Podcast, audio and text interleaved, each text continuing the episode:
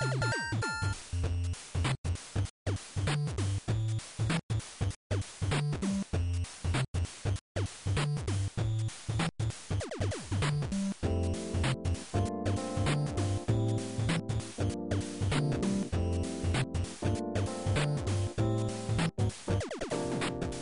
い。ファミリーステーション第144回です。はい。どうも、クリンクです。はい。ヨッキーと申します。はい。えー、今回は2020年12月5日に収録しております。うん。はい。で、この番組は、えー、大分県在住のおっさん2人が、えー、皆様からいただいたお便りを中心に、えー、ゲームの話などをだらだらっと食べるような、えー、まあ、ラジオ番組、ポッドキャスト番組でございますということで。はい。はい。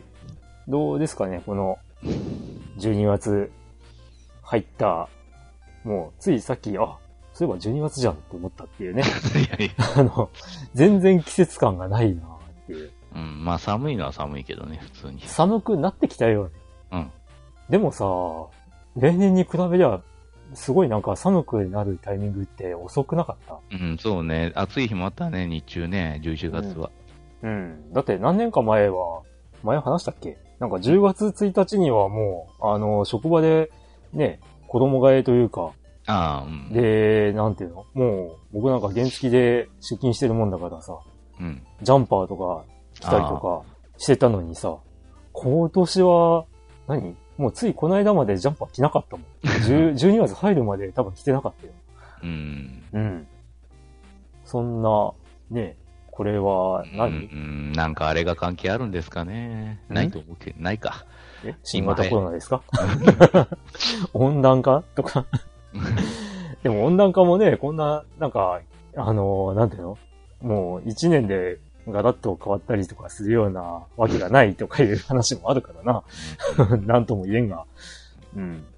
まだた、ただ単純にそういう気候で、えー、そういうタイミングなだけなのかもしれないけど。かもね。うん。うん。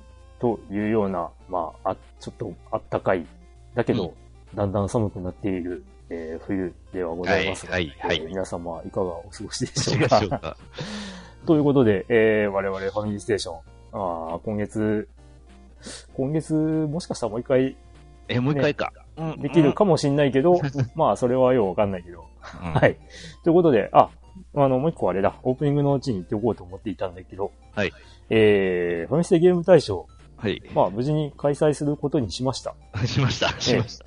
うん。で、まあ、一応あの、ね、えっ、ー、と、ファミリーステーション、ポッドキャストファミリーステーションの公式ブログの、えー、ゲーム大賞の、声優の、えー、うん、まあ、あと、受付開始しましたっていう記事の中にあります、専用投稿フォームがありますので、そ、ねうん、そちらからお送りください。うん、えー、で、そこにですね、まあ、プレゼントなど考えていますというふうに書いてはいるんですけども、うん。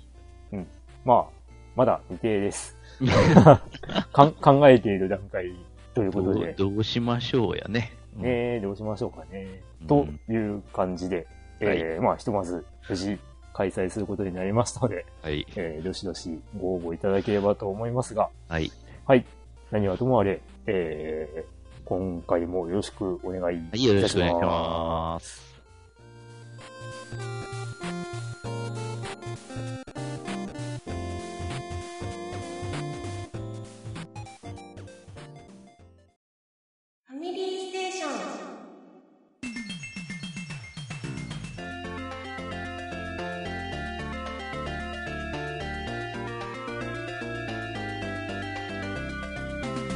はい、ということで、えー、前回から今まで何をしていましたかのコーナーでございます。はい、じゃあ今回は、よっきー先生から。ああ、そうですか。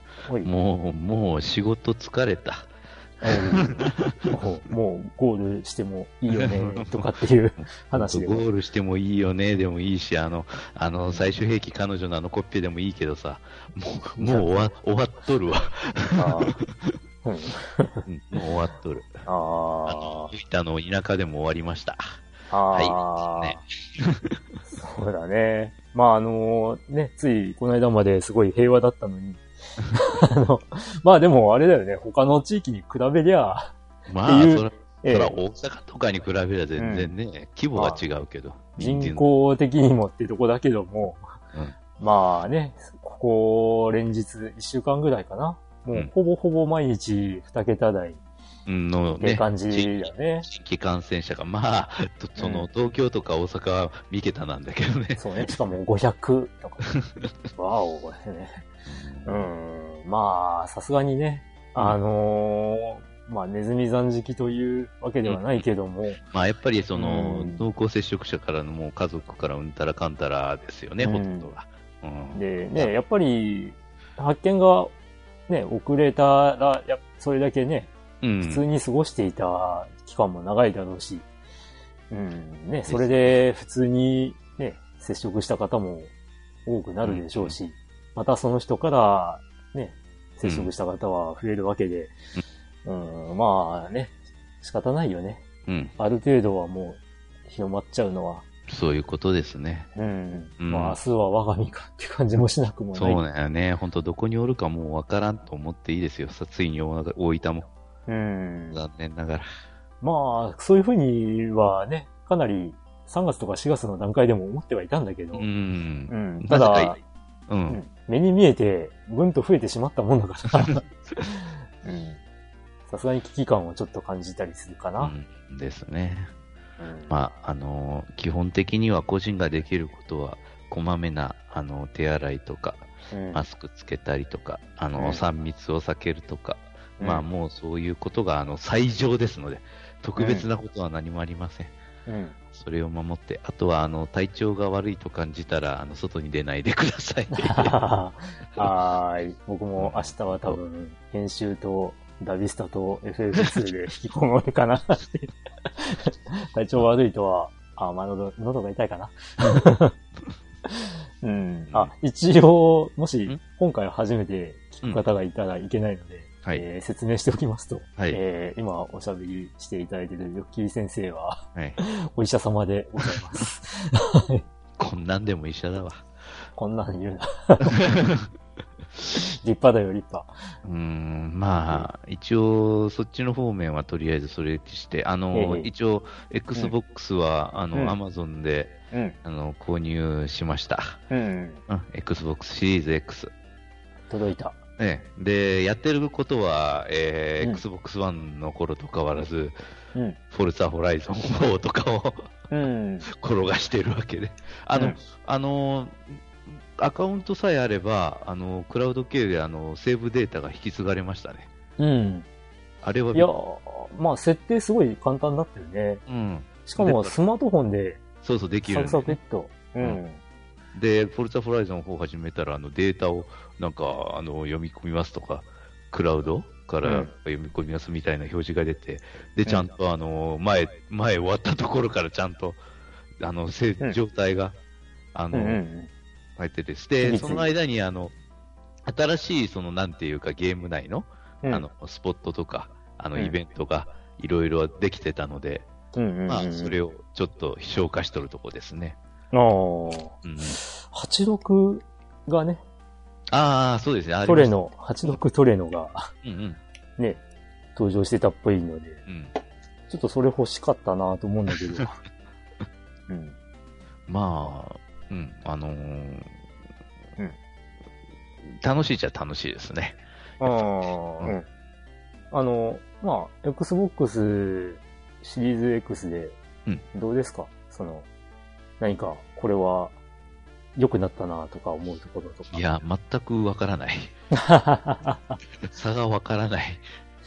あ、そう。1X との差がわからない。うーん、個人的にはね、あの、1X も、その、クイック起動というか、本体自体のクイック起動にはなってたんだけど、うんえっ、と、シリーズ X の方が早く感じるね、やっぱり。その起動は。あ、その立ち上がりが。うん。本体自体の立ち上がりね。なるほど、なるほど。で、再起動とかすると、まあシリーズ X じゃなかった、えー、1X、うんまあ結構な時間かかってた気がするんだけど、おーまあシリーズ X は、まあそれよりはちょっと早いかなっていう。うんうんうん感じだね。で、基本的にね、その、設定いじらなければ、あの、1X も、シリーズ X も、その、クイック起動になってるんだけど、うん。うん。まあね、本当に、その、ちょっと、つけよっかって思って、あの、椎茸ボタンを、こう、ね、あの、コントローラーの椎茸ボタンを押すと、よりんって言って、うんまあ、さっと立ち上がってくれちゃうもんだから、ああのー我が家では、こう、夕飯の時に、テレビで YouTube を、こう、再生して見れたりするんだけど、あ。はいはいはい。うん、それがね、あの、テレビの YouTube アプリで見見ようと思うと、ほう。こう、テレビからだとね、やっぱり起動遅いんだよね、そのあアプリ自体が。うん。それがね、シリーズ X は早いからね。なんかね、めっちゃ快適なんだわ。あうん。あ。まあそういう使い方はしないのでね、こちらは。ああ。で、あとは、あれね、その、4K テレビと、うん。まあその、プレミアム HDMI ケーブルを使うことで、うん。えー、まあ画質が向上するはずなんだよね。うん、うん、うん、で、その、Forza Horizon 4は、その、ね、えー、1X の、1X というか、1 1のゲームだったけども、えー、シリーズ XS に最適化することができるゲーうん。ムなので、うん。なので、まあその辺も実は、ね、あのーこう、なんていうの？映り込みとか、そういううん。のが、あの、すごく綺麗にまたなっているはずではあるんだけど。うん。まあ、気に、気がつかなければ気がつかないかもしれないね。この辺はね。まあまあ、うん、そう、そうですうね。ん。まあ、あと、これは、あれなんだよね。あのー、フォルザホライゾン4は多分対応し、対応するのかしないのかわかんないんだけど、うんうん。あのー、なんだ、クイックレジュームっていう、まあ、シリーズ XS の、こう、目玉の機能といえば、目玉の機能として言われている、その、えー、まあ、椎茸ボタンを押すと、うんホームボ、ホームに戻れて、他のゲームを起動すると、もうすぐに、その、他のゲームに移れて、うんうん。で、またすぐに戻れるよ、みたいな、機能があるんだけど、うんうん。まあ僕が触ってみた感じだと、フォルザホライゾン4ではできなかったかなって思って。ほう。うん。ただね、あれは多分、あの、ゲームのシステム上仕方ないのかなとも思ってるので、うーん、うん、うん。その起動すると決まってオンラインのサーバーに繋がっているわけだから、はいはいはい。それが、まあ一旦止まって、他のゲームに移ってってなると、まあサーバーとの接続が切れたりとかするのはしょうがないのかなってうん。思ったりするんだけど、まあその辺どうなんだろうね。その、オンライン系のゲームとか、扱いがどうなるかよくわかんなくて。わかんねえなうん。だからこういう対戦ゲームのフォートナイトとかさ、そういうのでやったら、なるのって思ったら、ならない気がするんだよなって。サーバーと同期が必要な対戦ゲームとか、うん。そういうのって多分ならないんじゃないかな。なるほど。ただ、あの、コールオブデューティとかのキャンペーンモード、いわゆる、はいはい。まあ一人用モー一ド人もね、はい。とかだったら多分できるんだろうけど、なるほど、なるほど。それがね、あの、対戦モードとかでいきなりややったところで、うんね、多分、ね、あの、サーバーから、あの、プレイヤーが抜けましたみたいになるんじゃないかなってうーん。って思うんだけどな。どうなんだろう。まあそれをこうなんか完全じゃないみたいに言われてたり、まあ実際に完全じゃないですよって公式は言ってるみたいなんだけど、うんまあできたりできなかったりっていうのがあるなと。なるほど。はい。と語っている僕も、ええーシリーズ X は手元にありますので。なるほど。うんまあ、あとは、なんか、介護官とか土下になるかなっていう、あれですね。あとね、介護官に関して僕はすごい期待していたんだけど、うん。まあ、ぶっちゃけて言ってしまえば、うん。Xbox One の介護官が完璧ですよ、みたいな感じだね。はであ。、それはどういうことかというと、うんえー、1の時点で、Xbox One の時点で、えー介護官をしていたわけね。うんまあ、してしてましたね。ううんん初代と360の介護官をしていて、で、それが1の機能なので、うん。シリーズ X は1の機能をもうほぼまんま引き継ぎますよっていう形になっているので、それは当然、1の介護官の機能も引き継いでいるので、うん。えー初代のゲームも360の介護官も、うんまあありますよっていうことなんだけど、どなんだけど、はい。360の頃には、初代 Xbox の介護官ってもうちょっとソフト多かったんだけど、うん。それが1になって減ってるのを知らなくて僕は。うん。うん。なので、てっきり僕はその360の時に、えー、初代の Xbox の介護官していたものって、うん。1でもできてたと勘違いしていて、ああ、そういうことね。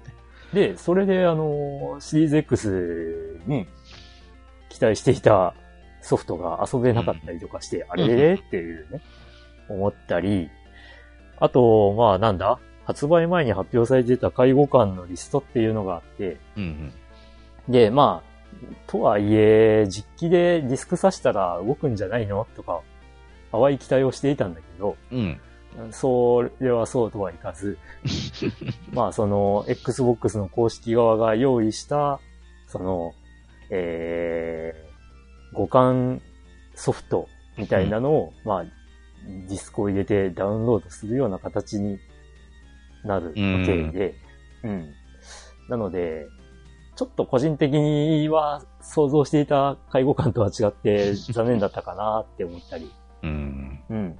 いや、もしかしたらその本体内に、その、えー初代 Xbox なり360のエミュレーター的なものが入っていて、うんディ。スクを挿せば遊べるんじゃないかと思っていたんでね。うん。まあそこはちょっと、まあ残念な気もするけども、うん。まあ、360の時に介護官もっと増やすよって言って増えなかった、あんまり増えなかったけど、まあ、まあ最初からあの、例えばうんテストドライブアンリミテッドとかはダメだったけどね。うん。まあね、まあ解像感増えるっていうんなら、待ってますよっていう、楽しみに待ってますよっていう感じかな。うん。わかりました。あ、ゆき先生はん、以上ですか？まあ、あとはいろいろあるんですけどね、あの、FGO でですね、はいはい。まあ今もちょっとこっそりあのガチャ引いたら、あのあの、リンボを一応引いたりとか、いろいろあるんですが。えっと、まあ、それ、FGO はまあいいですわ。えっ、と、あの、自分もですね、あの、うん FF2 をやっております。なぜに始めたっていう。うん まあ、ね、某フォロワーさんがね、はいはい。やってたのうんで、そうね。で、クリンクさんもね、うんやりましたよね。で、私は、うん私は 3DS のバーチャルコンソールでやっております。うんうんうんうん。だから、あのーなんていうか、丸ごとセーブは一応1枠あるんですけど、うんそれだけ。うんうん。うん。うん。まあ、うん。うんあのいいや、僕もレトロフリークでやってはいるものの、うん、あの、なんていうの？ステイセーブはうん。特に活用はせず。そうだよね。あのだってる、うん。だってあれね、基本的にフィールドどこでもセーブできるし、リセットやろうと思えばそうそうできるし。下がることもあるけどね、ステータスはもちろん。ああ、だから、まあ、その辺下がったからって言って、うんあの、リセットしたりとかっていう、なないそういうプレイしないからうな。ん。うん、で、今、ようやっと雪原の洞窟に、まあ、行こうとしてるところですね。ああ、まだそんな感じか。うん。ああ、って言いつつ、僕もそこに行くまで結構な時間かけてるけど、修行と称して。その、民、うん民羽がおる間に、そうそう。バンバンステータス上げみたいな。うん。まあ、ステータス上げっつうか、ちょっと強敵出るところで、うん。そいつだと軽く渡り合えるぐらいにはっていう感じだね。普通に戦闘を重ねてね。うん。で、まあ僕の場合、ああまあちょっとね、よよっきー先生はどういうん？成長方針でやってるの？あ育成方針っていうか。にあの、魔法と、まあ、あんまり武器もそこそこに、一応使えるものはボンボン上げましょう、レベル上げましょうみたいな感じで、うん。あのー一応ど、どなたでもあの、ファイア、ブリザード、サンダーの、どれか一つはレベル5にはもうなってるし、おー、5か。で、まあ、ケアルとかはそこそこだけど、必要の時にしか使ってないんですけど、うん、あとは、あの、結局、あの、毎戦闘ごとに、あの、1回ずつは、あの、エスナとかバスナを選んでキャンセル してるので、まあ、コツコツと、あの、レベルは上がっております、そちらの。うん。まあ、それぐらいでいいんかなと思ってね。あんまりその変化系の魔法とか、まあ、強くなったらむちゃくちゃ強いんだけど、そういうのね、あの即死、うん、即死だからね、敵にまあね、変化系の魔法は。まあ、うん、でもまあ、それはいいかなと。うん、普通に、あとはもう、あの、まあ、武器を使うか魔法使うか。まあでも、まあ、あの、マリアはどうも魔法っぽくなりそうやね。ああ。あの、はいはい、なんちゅうか、あのー、回避率の高いナイフを一本持たせて、あとは、うん、それでしのぐみたいな感じであ、うん。あ、じゃあ、隊列は、マリアも前列にしてるそうそう、みんな前列。はいはいはい。うん、だよね。で、そうするとやっぱりさ、うん、これあの、もともとのバグっぽいけど、その、マリアとその、ガイに攻撃が結構集中してから、回避率が上がる、そっちが先なんだよね、そいつらが。ああ、いや、うん、フリューニールとかまだ、あの、回避率の方のレベルがまだ1なんだよな。うんうんうん。なるほどね。うんうん。うん。ヨキ先生は、その修行的なことはあんまり。いや、だからまあ普通に、あの、AB キャンセル使った、あのー、熟練度上げをやってますよ。ああ、あのー、マジシャンと戦ったりとか、ああ、そオーガーメージと戦ったりとか。あ、あのー、うん、あの、お宝狙いで、うん。うん。はいはい。そういうのもその辺もしました、少し。ああ、なるほど。もちろん。あの、もうでも、あの、そいつらだったらもう魔法でほとんど楽勝になったので、本当に、うん、魔法使った方が楽勝になった。まあ、うん、そうだね。レベル5にもなってれば、そうだな。あの知性が10とか20ぐらいでも、まあ100ダメージは普通にいくので。うん。うん、クラウダの本とかは手に入んなかった？あ、一本、一本だけ手に入りました。おバーサクとか。バーサクも手に入りました。ああ。そうですね。デジデジョンとか。あ、デジョン普通に買ったよ、だから売って。ああ、そう。ああ、なるほどね。うん。うん。そうですね。あのうん、普通に使わないくせに高い本とかね、スタンとかスリプルとかね、うん、そこら高いもんで。うん。2000とか4000とかで売れるからね。4000ね、もう本当に助かりました。うんそれでいて別にあの装備はそんなに重装備じゃないしね。ああ。ミスリルアーマーじゃなくてあの銀の胸当てですよ、やっぱり。ああ。僕はね、あのー、最後にちょっとだけ、ちょっと、あのー、色気を見せて フィンに行って、ね、キャプテンが利用しちゃったんだよね。なるほど。そしたらね、黄金の色でボドボド落としちゃって、ね。ああ。で、まあ、黄金の鎧3つ手に入った後に炎の弓が手に入るという、まああの、理想的な形でキャプテン狩りを終えることができました。そうね。まあ変化系を、変化系とかああいうのを使う場合は、その本当に魔魔法干渉っていうのがかなりね、大事になるけん。うん、あの、わざわざ武器を、あの、戦闘中に外して使うとか、まあ、そういうこともあるかもしれんけど、うん、あれ、ファミコン版は武器と盾が結構ね、やっぱ魔法干渉が馬鹿にならないらしくて。うん。アイテム欄に押し込んで魔法を使うみたいなことは弱ったみたいですわね。うん、でもさ、そこまでしなくても。まあでもそれで本当に、本当にそれ、あのやっぱ、なんちゅうか変化系の魔法とかね、やっぱ、かなり成功率がものすごい違うんで。うん。まあ、あその辺はね、人によって楽しみ方が、違うけどね。いろいろできる FF2 の奥深さというか ね、ああいう成長とか戦闘スタイルのね、自由度の高さは、すごい評価されていいと思うんだけどな。ね、うん、うん。まあ最終的にはやっぱり、あの、バーサクで攻撃量が上げて物理で殴るのがセオリーなんやろうけど。ああ、そうかな。だから、まあ、このまま僕の方に話をシフトしちゃうけど、うん、あのー、3年前かな ?4 年前かな、うん、?Wii U で、あのー、Wii U でバーチャルコンソールで遊んでた時に、うん、今回は魔法を中心に覚えさせようっていうか、うんうんうん、成長させようっていうことで、で、フリーオニールを白魔導士扱い。うん、で、マリアを黒魔導士扱い。うん、で、まあ、ガイはね、納金っていうことで やってた。多分それでいいと思う。あの、やっぱキャラごとに少し、その、なんていうか、成長しやすいステータスっていうのが多分あって、うん。やっぱフリオニールは精神が上がりやすくて、マリアは知性が上がりやすいとか、あるっぽいもんね。ああ、まあまあ、そうかな。うん。うん。まあ昔はね、マリアにその白も黒も覚えさせてみたいなことやってて、まあ多分それ効率悪いんだよね。うん。まあそれはそれとして、で、その3年前ぐらいにやってた時は、それで、なんていうの、まあアルテマとかもさ、レベル6とかまで上げたりとかさ、で、フレア、フレアレベル9とかにやったりとか、ファミコン版ってアルテマのレベルって上げてもあんまり意味ないんかいや、意味ないことないはずなんだけどね。あそうなんまあ、あの、アルテマなんだけど、なうん。どうかわかんないけど、うん。その、まあ、フリオニールが精神も上がって、あとはなんだっけ、なんだっけな、白の、なんだっけ？白の服じゃないけど、白のローブあるよ。ローブか。白のローブとか装備するとさ、うんもう精神めちゃめちゃ上がってる状態なのね。うん。で、強かったと思うよ。あ、そうなの。うん。1000ぐらいはいったかな。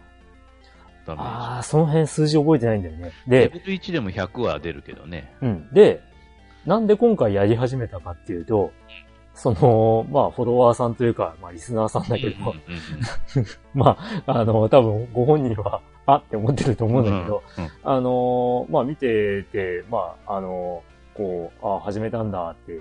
うん。で、あの、ね、某、某、えー、YouTuber さんがうん。やってるのを見てっていうのを、こう、おっしゃられてて、で、まあ僕もその、ね、実況プレイヤーさんの、を見てたんだけど、うん。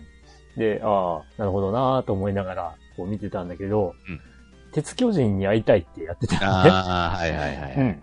で、あのー鉄巨人僕3年前ぐらい前にやってた時、あの、普通に出たなって思って、あで、あのーまあ、あの頃って録画してるはずだなって思って、あ。うん。ハードディスクの中見たらなくて、あれ録画してなかったかこれって思って、うん。で、じゃあ、まあ、あの時のプレイを再現みたいな感じでやろうかなっていうので、今回、改めて始めめて、で、さっき話した通りの、あの、フリオニールが白で、マリアが黒でっていう、うんそういう育て方を、まあ、やるように心がけてやってるなるほど、わけですよ。なるほど、なるほうん。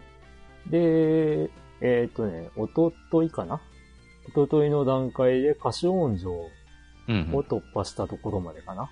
うん、うん、うん。うん。ゴードン仲間にして。はいはいはい。で、外に出たら、こう、白の飛空艇が、うん飛空船か。飛空船が大戦艦に追っかけ回されているシーンが、うん、うん。ああ、こんなんだったなと思って、まあこの後大戦艦だなみたいな。ね、そんなところまでは行ってるんだけど、うん。うん。まあね、あのーその何年か前にプレイした時の感想を言うと、はい。えー、もう本当にね、不良ニールを白魔法で、マリアを黒魔法のプロフェッショナルにすると、うん。あの、ラスボスのね、うん。隕石、うん。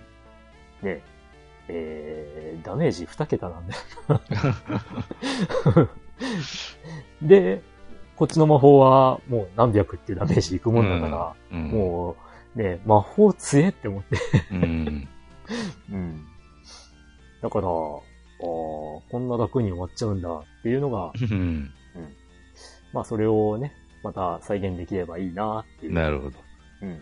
魔法防防御だよね、やっぱあれ。あの、隕石とかは魔法攻撃。ああ、だと思うんだけどね。弓、弓とかと同じで。うん。まあ特殊攻撃扱いかな？うん。物理ではなかったという。うん。うん。まあ、あっけなくあけ 倒せたな、あの時はって感じなんだけど。うん。まあ、それに合わせてというか、その前だけど、さっきの話に出た Xbox うん。シリーズ X、はい。えーこれがね、まあ、Amazon からですね、あのーまあ、到着予定が、あのーまあ、発売日の次の日から3日間っていう表示で、で、あのーまあ、発売日の次の日仕事だったんだけど、うん。うん。仕事中に、その、発配送、配達状況うんの確認をすると、うん。夕方6時の時点で、うんあ、違うな、ゆ、ゆ昼の時点で、うんはい、大分の配送センターに到着してるんね。ほところが、お届け予定が、えーうんまあ、11月10日発売だったんだけど、う。うん。えー今話してるのが11日の話ね。はいはい。で、到着予定が12日になってる。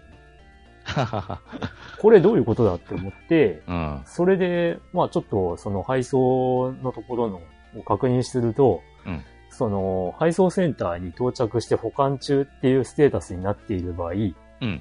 えー、まあ、受け取りの1時間前うんに連絡いただいてたら、配送センターで受け取れますっていう風にうんうん。なっていたので、まあ仕事の休み休憩中に 電話して、うん。あの、この後仕事終わったら取り行きますんで。で、こで、配送センターに取りに行って、原付でね。う。うんうんうん。そしたらね、箱は割とでかいんだよね。うん。うんうんで、まあ原付の足元に乗るだろうと思ったら、うん。うん。乗らない。残念。うん。だから、あの、なんていうの、ハンドルとさ、うん。なんていうの、自分の腹ほう。というか、まあ、あの、椅子、椅子のうん。シートの前、前の方に、こう、箱を引っ掛けて、で、それで帰ることになったんだけど、これね、まあ、あの、真似する人いないと思うけど、うんうんうん あの、ハンドルがね、ちゃんと切れないので危ない。うん。ダメじゃん。だからね、ちょっと大回りに、原付を結構倒しながら曲がったりとか。しつつ、まあ、あの、配送センター、うちの近所というか近所だったんで、うん。まあ、それで無事帰ってっていう感じだったんだけど、もう、し帰りました。うん。まあ、発売日1日遅れだったら、まあ、早い方かなとはいはいはい。思ったりはしたんだけど、うんうんううんん。なんだけど。だけど、うんえー、つい先日ですよ。12月の3日にね、うん。えー、新しいゲームが発売されまして、おう。まあこれは Xbox ではなくて、うんスイッチのゲームなんだけど、うん、あのね、ダービースタリオンというゲームがはいはい。発売されました。されました。うん。今回、予約を Amazon ではなく、うん。ヨドバシカメラでしてました。ヨドバシ。ヨでドバシ .com ってやつ。うん。で、ヨドバシはうん、発売日に、うんえー、なんだ？発送ではなくて、うん発売日にお届けしますって書いてるのね。おー。で、おー。ほん、本当かって。本当か？大分、大分県大分市だぞ、こっちは。って思いながら、まあ、ちょっと、あんまり期待せずに予約を、うん。ね、ヨドバシでしてたのね。うんうん。そしたらさ、ちゃんと12月3日に届きました。これからよかはった、じゃかったじゃない。これからはね、新、新作はヨドバシで買おうかなっていう。おー。で、とりあえず、あの、アストシティミニ、うんうん。アマゾンで予約をしているんだけど、うん。もしやと思って、うんヨドバシで見ると、うんまだ予約受付中で、で、発売日にお届けしますってなってるんで、こえー、アマゾンさんをキャンセルしまして、ヨドバシで予約をし直すと。う。うん。で、えー、アマゾンさんのキャンセルの理由という項目がありまして、うん。うん。お届け日が遅いという項目があるので、まあ、それをね。うん。チェックを入れさせていただきました。まあ、まあ。こういうこと言ってるけど、あのー、アマゾンもね、5、6年前に利用したときは、うんうん。そのゲームソフトを発売日に届くように送ってくれてたんだよね。うん。それが、なんか気がついたら、もう2、3日遅れるのが当たり前みたいになっちゃってて、あれ？って思って、特にこのざまとかも言われたくなったよね。うん。で、あのーなんていうの？あの、こちとら、その、プライム会員だぞっていう。プライム会員早いんじゃなかったのっていう。あねなのあ。に、あの、もう2、3日遅れるのがデフォになっちゃってるっていうのが、うん。なんか、まあ、あのー納得いかなくて。うん。だからまあ、こういうふうにね、やっぱり、うん。まあ、あのーちゃんと意思表示した方がいいかなとあうんあ。うんうん思ったうん次第ですよ。なるほどね。うん。で、他もできないならまあ仕方ないって思えるけどさ、うん。できちゃってんだもん。う んこれはあかんよって思ったね。うんうんうんまあ、いや、わかるよ。配送ね、大変だとか、うん。まあ、大分県、大分市だからね。うん。まあ、あとね、ヨドバシとはいえよ。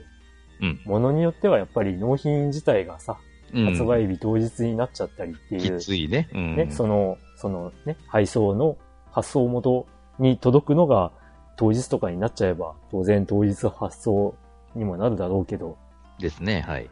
うん、とは思うんだけどね。はい。うん。まあ、ただ、うん絶対に2、3日遅れるっていうのと、あの、当日にちゃんと届いてくれるかもっていう期待感が、こう 見えちゃったところとどっちを取るかって言われると、うんん。やっぱりうん届いてくれる方じゃないかなとうん思ったりするんだな。まうん。や、なるほど。あ、だからね、あの、もう発売日が過ぎてるものとかに関しては、まあ今まで通り Amazon さんに利用させていただきますよ。うん。というようなね、話なんだけどわ、かりました。はい。で、うんダービスタリオンはどげなんです？かあダービースタリオンはね、うんあのー面白いですよ。面白い。ほうん。なんだけど、まあ、6年ぶりの新作なんだよねう。。あで、えー、なんだ？機種だったりとか、あ。うん。シボバだったりとか、うん。まあ、僕が知ってる頃のダビスタとは違うんだよいや、そりゃそうですわ。ね。ちゅうかね、いや、実は僕も知ってなきゃいけないタイミングで、あの、ダビスタ触ってるはずなんだけど、うん。それがあの 3DS で出た、うんダービスタリオンゴールドっていうソフトをああ。買ってるんだけど、うん。あれね、良くないことに、うん。ダービースタリオンゴールド早期購入特典で、うん。えー過去のダービースタリオンのデータで遊べるダービースタリオンオールドっていうのがダウンロードでもらえますよっていうのをやってて、それをうっかりダウンロードしたら、そっちの方ばっかりやっちゃってて、新しいデータは見てねえんだな。うん。ノーザンテイストだの、サンデーサイレンスだのね。うん。あの、そういうのをこうつけて喜んで走らせてたわけよ。うん。で、ね、タマモクロス A とかさ、あの、ね、そういサンデーう、サイレンスか。懐かしいな。ねそういうね、その、なんていうの？僕がよくやってた、ね、スーパーファミコン版のダビスタ2、3、えー96かな？とか、えー、サターン版だったり、プレステ版だったり。うん。っていう頃でおなじみのデータばっかりに触れていたもんだからさ、確かね、3DS のゴールドでも、その、割と最近のデータになってたはずなんだけど、うん。それに一切触れてないもんだから、今回、その、最初の繁殖牝馬に、こう、種付けをしようと思って、うん。守護馬のリストを見たら、うん。どなたさんですか これっていう。そりゃもう、うちらの時の死亡なんてみんな死んでますからね。うん。だってね、その、スイッチ版の守護馬の父とか、うん。そのスイッチ版の守護馬の父の父とかに、うん。あ、知ってるわ、この守護馬っていうのが、名前があるんだ。に、に、二代前かみたいな。うん。おおうっていうさ。で、ついでに言うとね、まあ、去年実際には死んでしまってるんだけど、ディープインパクトとかもうん、うん。守護馬としてうんうん残っててね。うん。うん。まあ、種付け量4000万ですよ。うん。おー。うん。あの、僕らが知ってる頃の、って、僕らがっていうのもなんだけど、あのね、プレステ版ぐらいの時だと、ね、その、デフォルトでいる種付け量、一番高くて、ね、2000万とかだ。2500万かな、うん。うん、サンサンデーサイレンスが2000万か2500万だった。うん。うん、そんなもんですよ。それが、ああ、4000万とかになっちゃってんだっていうのがすげえなって。うん。うん。とかね。あと、黒船とかね。あはいはいはい。その、ともすれば、現役の走りを見たことあるぞっていうのが、下場で出てくるわけですよ。うん。うん。うん。いやー、すげえ時代になったなと思いながら、うん。あの、今回その、種付けというか、するときに、うんその、インブリードの効果とか、うんうんうん。ちゃんと表示されるようになったのうんね。うんっていうか、表示を切り替えればわかるようになったのうん。なるほど。で、はいなので、まあその辺、ね、その、わかりやすいかなとは思うんだけど、うんまあその、まあその本当に、えー、なんだ、スーファミの頃のセオリーみたいなのがちょっと通用しなくなってるなっていうのを感じることがあって、えーっと、ね、その、スーファミの頃のセオリーって大体生まれたばっかりの、その、えー生まれたばっかりっていうか、デビュー前の馬の調教って、とにかく芝ばっかりやって、うん。スピードを上げて、で、あの、なんていうの、4歳とかになったらダート調教で、うん。スタミナ伸ばして、まあ長距離狙ったりとかっていう、そういうのが、まあセオリーだったみたいなのね。うん。で、まあ実際に自分もそういうのをやって、まあ結構 G1 とか取ってたりしたんだけど、あのーまあ距離適正というか、うん。そういうのがね、あの、父親の距離適正を大体こう受け継いだりするうん。もんなんだけど、うんえーまあ、例えば距離適正が、えー、1400から2200メートルの守護馬の、まあ、種をつけて生まれた子馬を育ててね。うんで、まあ、1400から2200だから、まあ、2000メートルとか、バッチリ走るでしょって思ってうん。出走すると、まあ、ズブズブに勝てず。で、その、なんていうの？こう、着順が出た後に、えー、調教師とかがコメントを残すのね。今今回。は、今回はこうでしたね、みたいなことを言うんだけど、うんそこで、あのーこの馬には、距離長すぎましたかねみたいなこと言ってて、え、距離適正違うのって思って、これで長すぎるってどうなん ?2000 で長いってっていう 感じになったんだけど、うん。そこでね、肌と、あダート長期を全くしてねえなって思って、うん。で、まあ、ちょっと自分の中でこう仮説を立てて、もしかしたら、ダート長期を全くしてなかったら、限りなくスタミナってゼロに近い？って思って、うん。まあその、スーパーファミコンの頃とかっていうのはもう生まれた頃から持ってる素質みたいなのがあって、で、その時点でもうスピードとかスタミナとかが結構ある状態だと思うんだ。やった感じ。うん。で、多分今回は、一回でもやってないとゼロに近い状態なんじゃなかろうかと。うん。で、ちょっとそうかもしんないと思って、ダート調教を中心に、その今まで、その、昨日まで、昨日までかな、一昨日まで、あの、芝中心でやってた調教から、えー、ダートの調教を繰り返してやってみたら、うん。勝つようになったんだよね。う んやっぱしかもスタミナ、スタミナが足りなかったってこと？スタミナが足りないというか、うん。だから、その、一回、一回もっていうか、あんまり、そのダート長期をやってなかったら、うん。その、もうさっきから言ってる通り、限りなくゼロに近い状態で、うん。距離適正とかあったとしても、うん。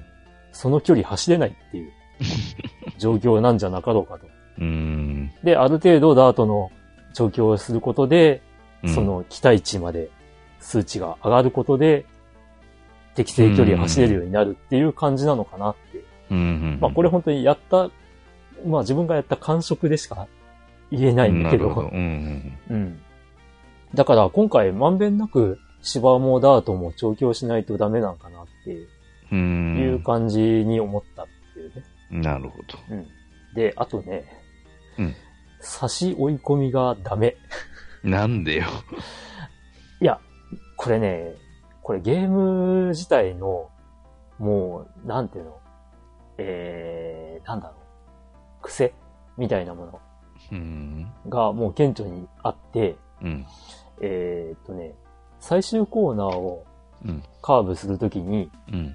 その、もう大体の馬が内側に寄ろう寄ろうとするうん。傾向にあって、うんで、差し追い込みの指示をしてるやつもやっぱり内側の方に寄っちゃうのね。うん。で、そうなると、もう、馬の壁ができちゃうんだ。前に。馬群にそのまんま沈むってやつですよ。そう。どんなにうん前に行こうとしても、前が開かないからうん、引っかかって、うん。で、それで、まあ無理な、その、なんていうの？えー、進路転、うん。し進路変更みたいなのをしようとしているのが見えるんだよね。うん。で、まあ、プレイ動画とか、もしかしたら、まあ、探してみると、うん。あの、わかるんだけど、うん。あの、すげえ横方向にすごい勢いで、カニ、カニ走りしてたりするんだけど、車 それ高じゃねえか。うんで、それも、その、完全に外に行ききれないまま、うん。引っかかって、また戻ったりとかするの。へえ。それでね、もう全然差し追い込みの指示出してると、うんもうほとんどが馬群に埋もれて、もうしんがりで終わったりとか、っていう状態なのね。でうんじゃあってことで、あの、逃げに指示をすると、うん。あの、スタートダッシュから最終コーナーまで、もう前列で行けばそのまんま、あの、最後の直線に突入して、うん。で、最後のゴールの、あの、なんだ？えー、っと、えー、なんつうの？うん。えー、まあ、ゴール着順争いにも、あの、うん参加できるっていう、はそんな状態になってるんで、あの、先行逃げが強いっていうのが、もう、発売から、なんだ ?2 日？あ。うん。3日経った今のセオリーになっている。うんそうなの。うん。まあ、そんな、後ろにおったら車高しまくりとかなんかそんな感じなんだうん。な。斜め、斜め走りみたいな。うん。いや、すごいよ。もううん。だからもう、第4コーナーをカーブして、これから直線ですって言った時点で、後ろの方にいたらもう絶望的だから。へうん。いや、まあそこをうまくね、大外とかにこう、かわせたりとか、し、する、シーンが乱れればいいんだけど、え。うん。今のところ見たことないね、それ。うん。だからあの、うんね、ディープインパクトが最終コーナーをカーブするまでずっと後ろにいて、で、残り直線で、うんえ、あと300メートルなのに届くの？っていうような状態から、うん。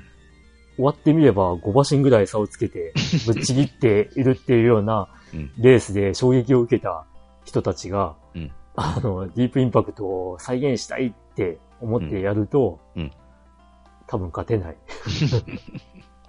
うん。まあ、あとねうん、機種、機種がわかんない。騎士。機種が全然わかんない。なるほど。竹豊竹豊ぐらい？ぐらいかな？自分がわかるのは。あーあとね、あと、えー、横山のうんうり、んうんのりひろさんかな？うん。うん。まあ、僕らでいう横のりっていう、うん人がいるぐらいかな。うー。うんん。あとはね、その、ダビスタ96とかで、えーうんなんだ？星マークとかがついていた新人ああ、はい。だった人が、うん結構今、上の方に名前が 来てたりとか、なるほど。おおっていうね。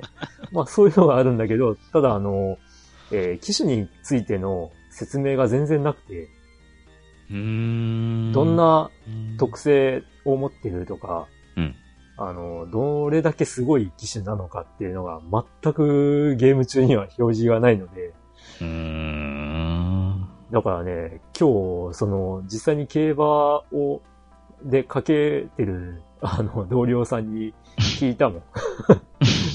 え、ど、どの機種がいいの？つって。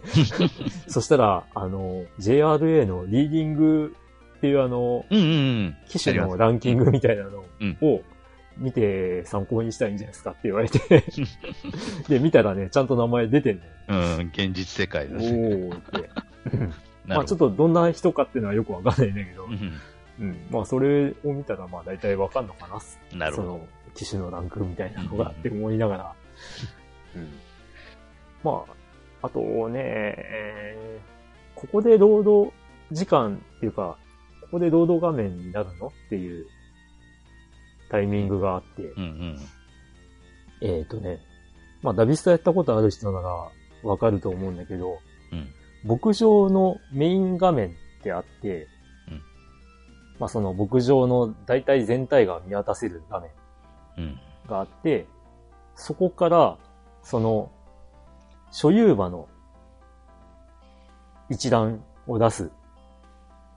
というか、所有馬の様子を見に行くっていう画面に切り替えようとすると、うんそこでね、えー、20秒ぐらいの労働がかかる。うん。マジか。うん。で、えー、まあ、そこでその所有馬、まあ、僕の場合、えー、肌馬と、えーと、産区が3頭いるんだけど、うん。まあ、その切り替えはすごいスルスルいくのね。ほで、そのままその時間を経過させて、まあ、レースに参加したりとかう。うん。はするんだけど、まあ、そのレース前に読み込みがかかるのはまあわかるんだ。うん。で、今回音声実況とかも入るんだけど、うんうんうん。まあ、そこで読み込みがあるのは、まあ、納得なんだよね。うん。うん。で、レースが終わって、で、牧場に戻るときにロード、画面があるんだけど、まあ、そこも、まあ、納得だよ。うん。で、あの、牧場に戻ると、その所有馬リストっていうか、所有馬の表示のところに戻るのね。うん。その所有馬のところから時間を進めたら。だからそのまま育成にこう、すぐ行けるんだけど、うん。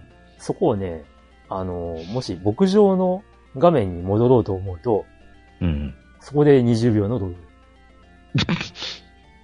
で、そこからまた育成に行こうと思って、所有馬の、えー様子を見る画面に行くと、また20秒のロード。うん。まあ、スーパーファミコンの頃とかをやってる人は、基本はその牧場の画面で、うん。そこから、もうすぐ、あの、なんだ、旧車に移動したりとかうん。っていうので、スルスル行けるっていう印象あると思うんだけど、うん。まあ、頻繁にその行き来するであろうところに、ロードがかかるっていうのが、うん。まあ、これは言われても仕方ないかなっていう、あのね、ポイントではある。うん。なので、僕はもう完全にそこは割り切ってしまって、もう、産区がいるんであれば、もう育成のその所有馬管理の画面をメインにうん。やって、で、そこで X ボタンを押せば、次の週とかに行けるようにカレンダーが表示されるんで、うん。それでもう時間進めて、で、レースやって戻ってきた時には所有馬の管理画面だから、うん。まあそこでまた調教やって、レースやってっていう、もう牧場画面には戻らないっていうやり方をやっている。うん。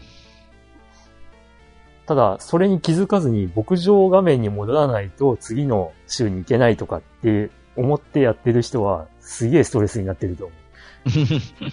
うん、なるほだから、あのーなんていうの、ロードの、ローまあ20秒のロードって実はね、思ったほど長くないんだけど、ど。うん。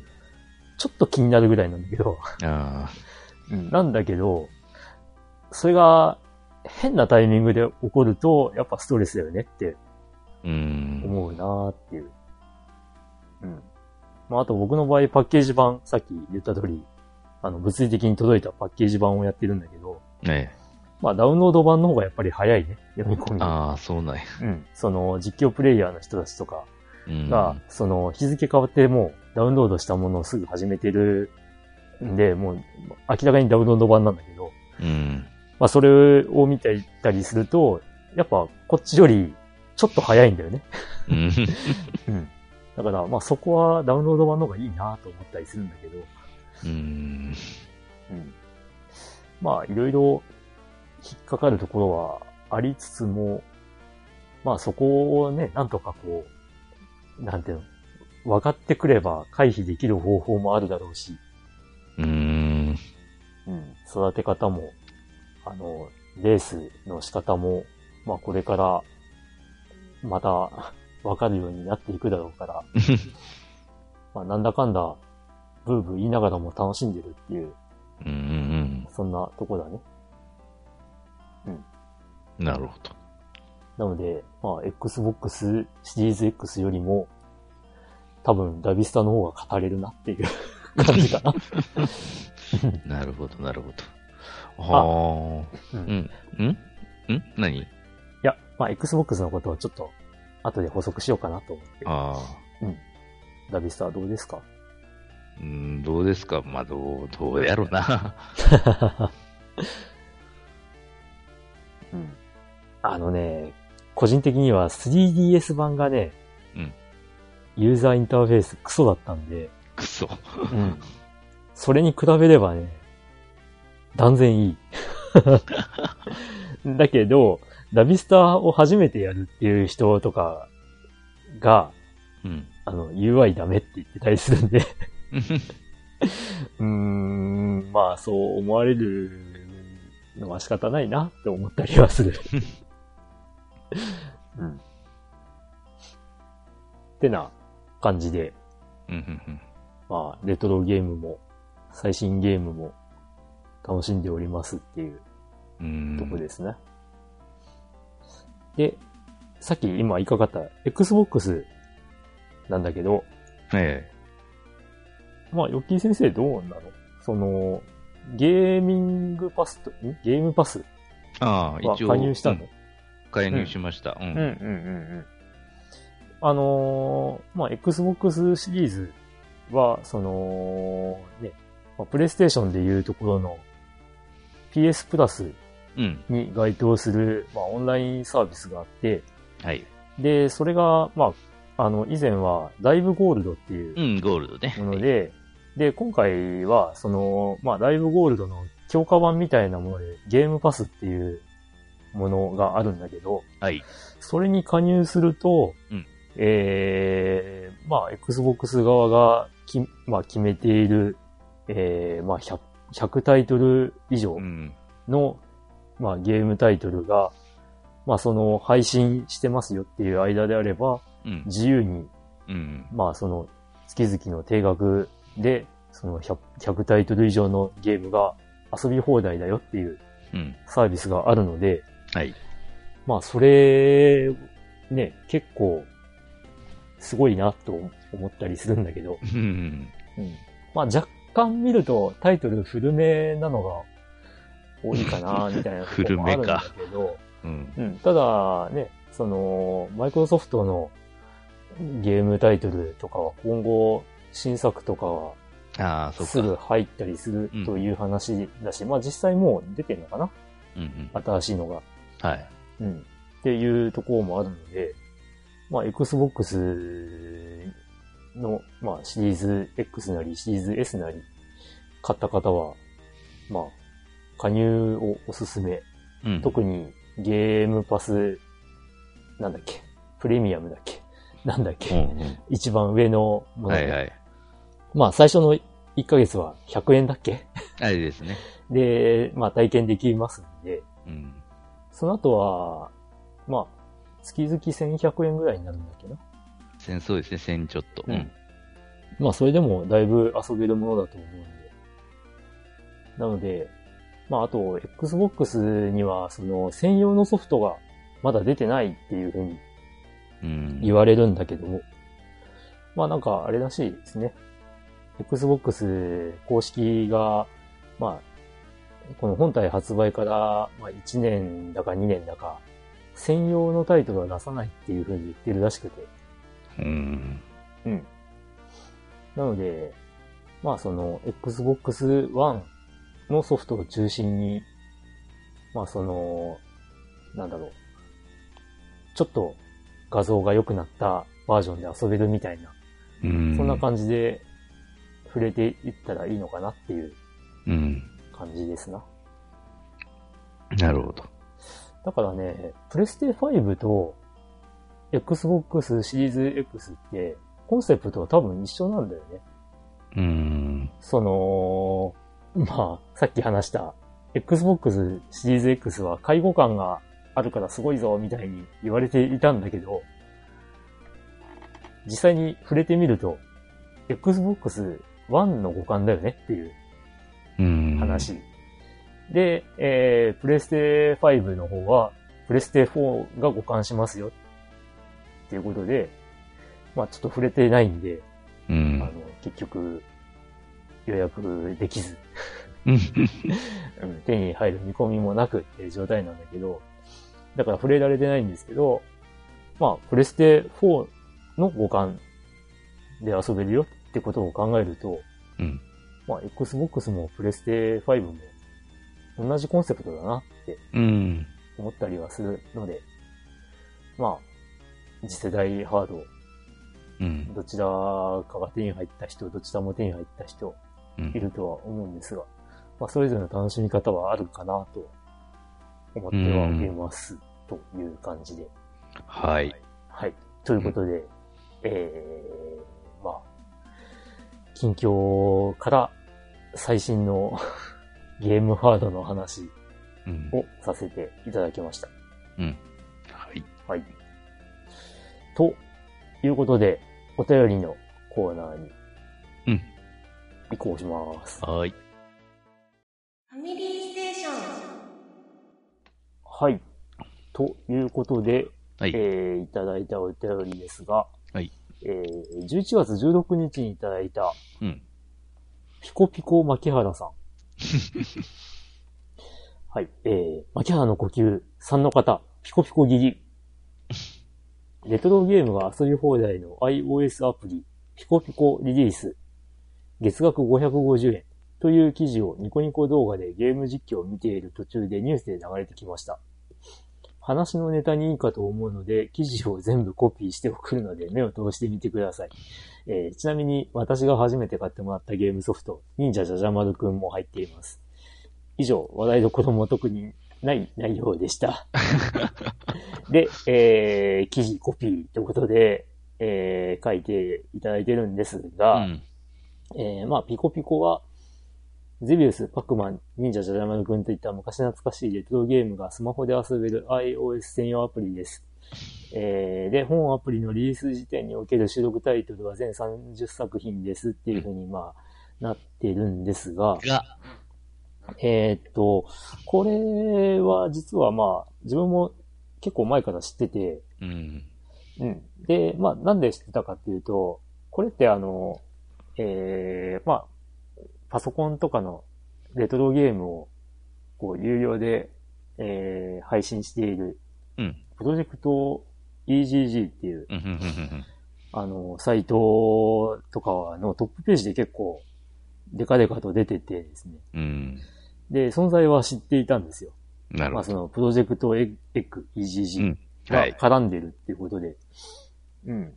でも、まあ、ぶっちゃけ僕は Android 所有者なので、iOS アプリなので、これは、ピコピコは。ちょっと僕には関係ねえなっていう知らね感じでもあったので。まあ、スルーさせていただいておりました。なるほど。この、この話題に関しては。まあ、しょうがないですね。まあ、どうなのこれっていうところなんだよな。うん。うん。うん。まあ、個人的には、最初の30タイトルは、ラインナップ的にちょっと微妙かなっていう。微妙。もうちょっとなんか追加してっていうね。うーん。うーん。うん。まあ、増えるんだろうけどね、うん。今後。うん。まあ、なので、ね。月額550円で、まあ、iPhone で、まあ、iPad で、うん。まあ、昔懐かしいゲームを遊びたいなっていう方がいらっしゃれば、うん。まあ、いいんじゃないかなというところですかね。はい。はい。情報ありがとうございます。ありがとうございます。はい。じゃあ、お次ですね。では、えっ、と、次の方は、えっ、と、誰しもがダルシムさんですね。はい。はい。ありがとうございます。はい、えーファミリーステーションの皆さん、こんにちは。えー前回、ファミステのアーカイブを初めから聞いているというお便りを出したものです。はい。えーそれらを聞いている中でまた何か感想があれば送ってくださいとのことでしたが、えーちょうど自分もそう考えていたので望むところですと。うんということで今聞いているのがちょうど10年前あたりである 第50回から60回、はい。えーよく話題になってたのがバーチャロン、シュタインズゲート、うん iPhone アプリゲームなどでファミステ内でブームだったことが伺えます。うん。また、今でも女性の声で番組タイトルコールが入っていますが、この声の主に関する話が出ていたので、ようやくわかりました。はい花吉さんという歌ってみた活動などをしていた方なんですね。はい。うん他にも今では名前を聞かないゲストの方や、えーリスナーの方々が結構いたり、えー他の番組の話やちょっとしたコラボもやってたり、うんえー単に交流が、えー途絶えたというより、この頃のポッドキャスト界隈は今より人が多くて盛り上がってたということなのかな、などと思いました。ではまたこれ以降の感想が浮かんだら送らせてもらおうと思います。はい、はいありがとうございます。ありがとうございます。うん。そうですね。10年前。う。うんん。そうですね。うん。あ、の、まあ、あの、どうですかね。その、最近のを聞いていただいてて、うん。で、まあ、前の回を、まあ、今から聞いて、聞聞き進めていただいてるっていう感じだと思うんですけど、うん、まあ、あの、多分そのうち気づかれると思うんですけど、うん。えー、バーチャロンは意外とずっと喋ってます。ちょい、ちょいちょい。うん。あの、なんだ？えー、プレステ3の、えー、ツインスティックが出るとか、プレステ4のツインスティックが出るとか、のうんまあ、プレステ3じゃないか。ん？360か。あー360のツインスティックが出るとか、うん。うん、あと、まあ、バーチャロンフォースが配信されるとか、うん。なんか、ちょいちょいそういう話題を、バーチャロンのうんうん話は、割と定期的にやってた気がする。うん。うん。あと、下着は、あれですね。もう本当に、まあ人気はずっと、衰えなかったゲームだったなっていう。うん。まあそのうちね、下着の方でいろんなその番外編みたいなのが出ていって、えー、まあそのうち、まあ下着が当たり前になった感じで、こう、話題になってこなくなっちゃったっていううん。とこなんですけど、うん。あと、まあ、花吉さんは、まあ、すっかり活動はしていなくなってるようではあるんですが、うん。うん。うん。あと、まあそうですね、今はあんまり聞かなくなったリスナーさんとかはもう本当に普通にラジオ番組と同じように、うん。リスナーさんの入れ替わりっていうのは結構ありますね。はいはいはい。それはもうね。うん。まあ、まあ、この番組に関してはもうほぼ月1で配信しているので、まあ、ね、1年経って、すっかりお便りいただけなくなったりっていうようなことも、まあまああったりはするんですけど、うん。うん。まあ、皆さん、ね、お元気なのかなっていう。うん。まあ、その、お便りいただけてた時に高校生だった方が、もう今は社会人になっててっていう話もちらほら、ツイッターとかで見かけたりするんで、う。うんん。まあね、十数年続けてるとこういうこともあるなとは思ったりするんですけど、うん。うん。はい。はいどうで。すかね。うんまあ、あと、あれですね。10年前は確かに、ポッドキャストというものが、まあ特にゲーム系のポッドキャストでつながりは非常に盛んだったので、交流が盛んだったので、うん。ね、あの、ちょっとこの間、あの番組に参加させていただきましたとか、うん。あの番組の、えー、方が企画した集まりに行ってきましたみたいな話はよくさせていただいてましたが、うん。うん。まあ、だいぶ更新が止まった番組も多いんでは、ですけど、ああ、うん。うん。まあ、明確に最終回ですっていう風に話をする方というか番組は意外とあんまりないなと思ったり、うん。うん。まあ、いろんな事情もあるんでしょうけど、こう、更新がなくなってそのままっていうパターンが結構多いのかなとは思ったりしますが、うんまあ、多分、そういうもんでしょうね。うん、だから、このファミステも、3、4ヶ月配信しないことがあって、うん。で、まあ、iTunes の、その、なんですかね、レビューとか見ると、うん。あの、これもう終わったんですかっていう ふうに感想を書かれていることがあったりもしたんうで、ん。うん。まあ、ところがどっこい生きているみたいな感じで、我々は配信を続けてはいましたが。うん。まあ、またね、その、こう、今、ポッドキャスト、ゲーム系とか見てみると、こう、新しい番組とかも増えてたりするので、うん。まあ、ぜひ、こう、そういった番組を見つけて楽しんでいけたらなとは思うんですけど、うん。うん。そうね。昔はあの、おすすめ番組とかも、おすすめポッドキャスト番組とかも話してたような気がする。ああ、なるほど。確かに。うん。まあ、またそういったことができればいいかもね。そうですねっていうところで。はい。はい。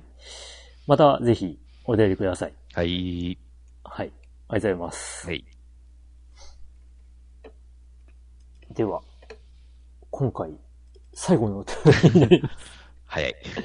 はい。えー、天水の牧原姫さん。ありがとうございます。牧原の呼吸4の方、稲刈り。どうも、ファミステの姫こと牧原です。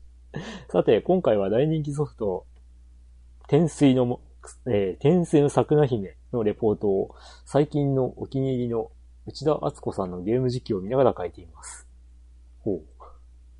えー、物語は深海に迷い込んだ田植え門一家が食料倉庫に忍び込んで食べていたところ、神の子サクナに見つかり追い払おうとしたサクナが倉庫を大爆発させて奉納された米を灰にしてしまいます。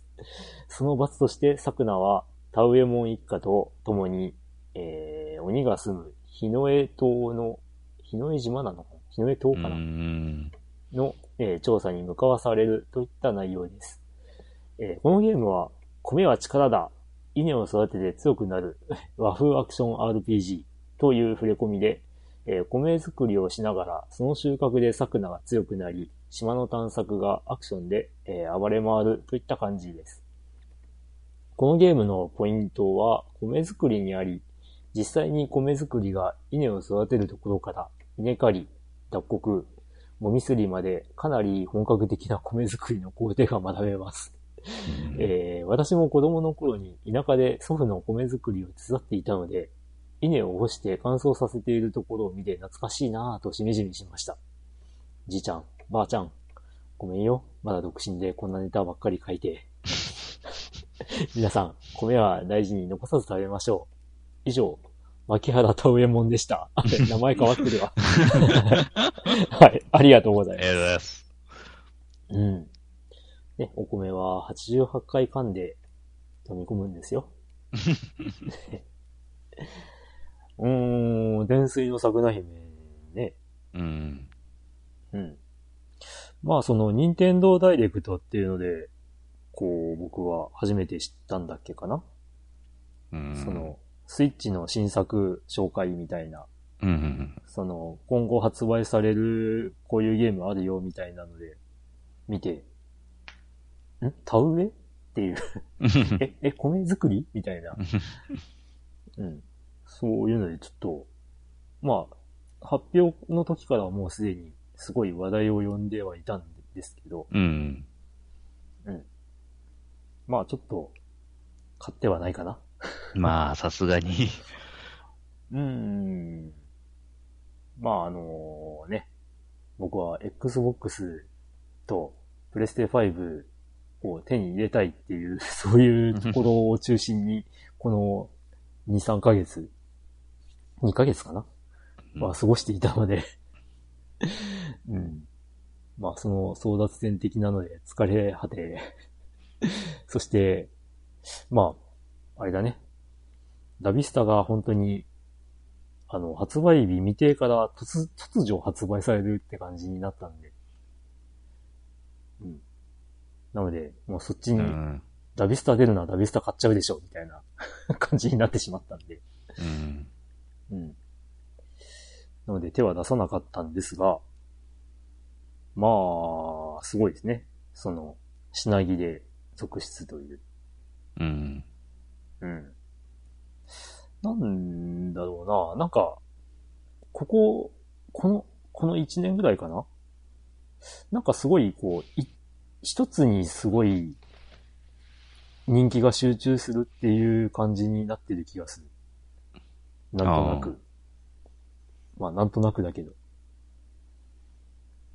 うん。まあ、漫画はね、鬼滅一色だし、鬼滅以外の漫画とかアニメはないのかのという勢いやしな。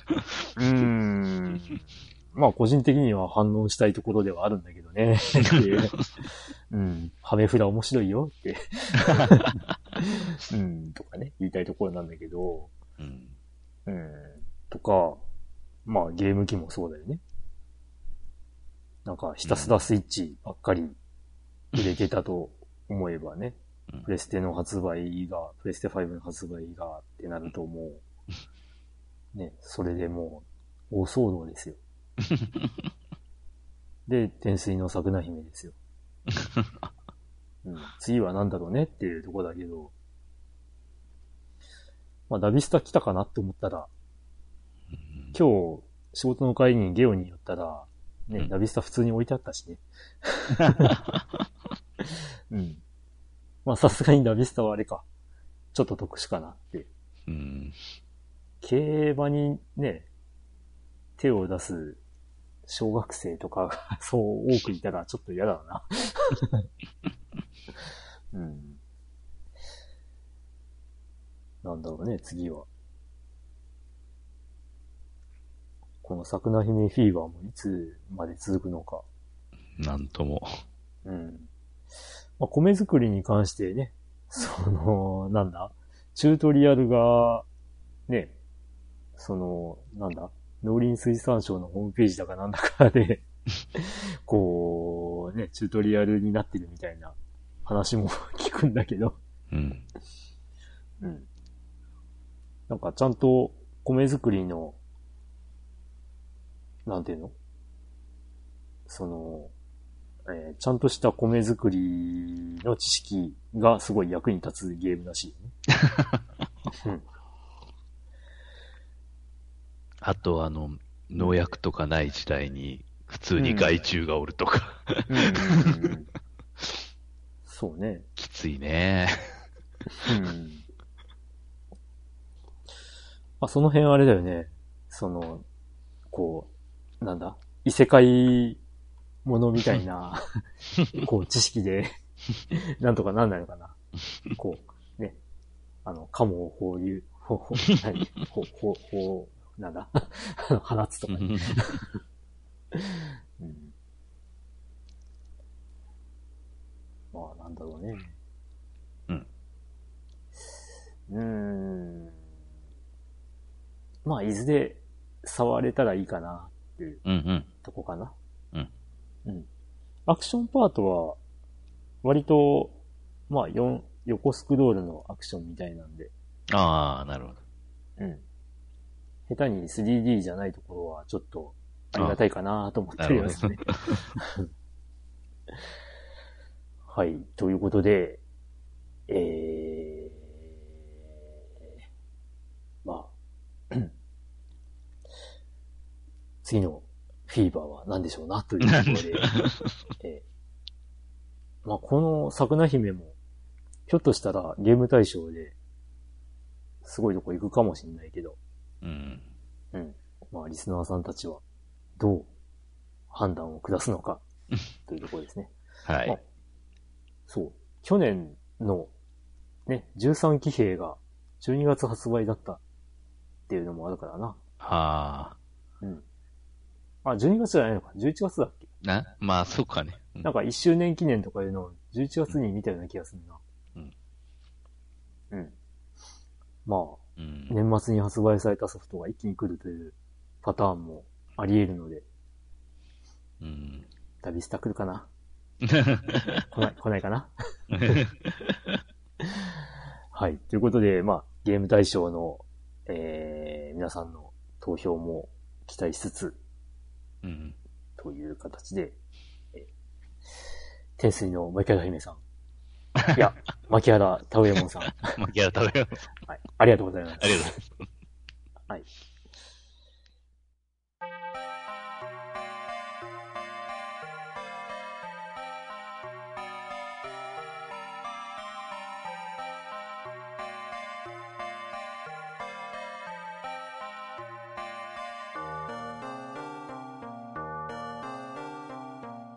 はい。ということで、はい。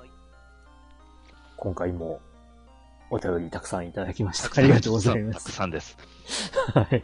い、い、1と2の次はたくさんです。はい。えー、ということで、まあ、あ先ほども話しましたけども、まあ、ゲーム大賞はい2020うんへの投票もお待ちしており。ますはい。はい。で、まあ、注意点として、一応あの、投稿フォームの方にも書いてはいるんですが、うんまあ、いわゆる機種依存文字と言われるもの、うん。うん。えー、数字の、まあ、なんていうんですかね。うん2とか数字3とかのうん。ローマ数字。とかは、実は、あのー OS が違うとうん、文字が全然違う文字になってしまうという現象が起きますので、まあ、アラビア数字に変えてうん記入していただければと思います。ナス。ええ早速化けたのが来たね。うん。あ、でも、その後に書いてあった、そうそう。あの、うん感想感で、あの、そうローマ数字じゃなくて、ん うんアラビア数字になっていたので、うん。あの、何かが分かったんでうん、そこは大丈夫だったんですけど。なんかコメントをつけていただけるのもいいかもしれんね。その、あれだと。ああ、そうね。うん。うん。どんなところが良かったみたいなことを、うん。あの、それぞれ、えー、まあ、ご自身の中でトップ3を決めていただいて、で、一言ずつでも書いていただくと、うん。もし、そういうね、あのーなんだ、えー、文字化けが起きたりとかしたときに、ん。ん？この話題をしてるから、これかな？っていうのがわ伺えるかもしれないので、はい。うん。まあぜひ、コメントなどもいただければ、まあちょっとね、例年読み上げることはできない感じではあるんですけど、まあぜひコメントも添えていただければと思います。それと、まあ普通のお便りもお待ちしておりますので、うーん。お送りください。どうですか？ヨッキー先生。はい。何かお伝えすることとかは？あーうん特にはもうないですね。ないですかはい。この後はどうですか？うん ?FF2 ですか？いや、寝ます、寝まあ、す。寝ますか？明日はお休みですか？一応。うーん、お休みというわけにはいかんのですね。あはい。ーそうですか。うん。明日もお仕事？お仕事。はい。ああ、自分はとりあえず明日はお休みですが、うーん。編編集を当たっていただきますので、はい。ということで、えー、まあ、先ほども、先ほどというかオープニングでもちょっと話したかな。うーん。もしかしたら今月はもう一回ぐらい収録はできるかもしれないうんうん。と思っておりますので、うんうん。またぜひお便りいただければと思います。うんでですね、うん。あ、の、まあ、例年、この時期にいただいたお便り、えーと、本編が1月の、えー、終わりぐらいにゲーム対象会を収録することになるので、うん。もし、まあ、年末までにもう一回できなかった場合には、えー、まあ、来年の 2月ぐらいの、えー通常会で読まれるような形になってしまいますので、うん。まあ、あの、もし、年末まで新しい回が配信されなかった時には、ああ、という感じで思っていただければと 思います。はい。はい。ということで、夜も更けてまいりましたが。はい。うん。珍しく日付が変わらないうちに終わりますよ。ということで、お疲れ様でした。はい、お疲れ様でした。それでは皆さんまた次回まで。次回まで、さようなら。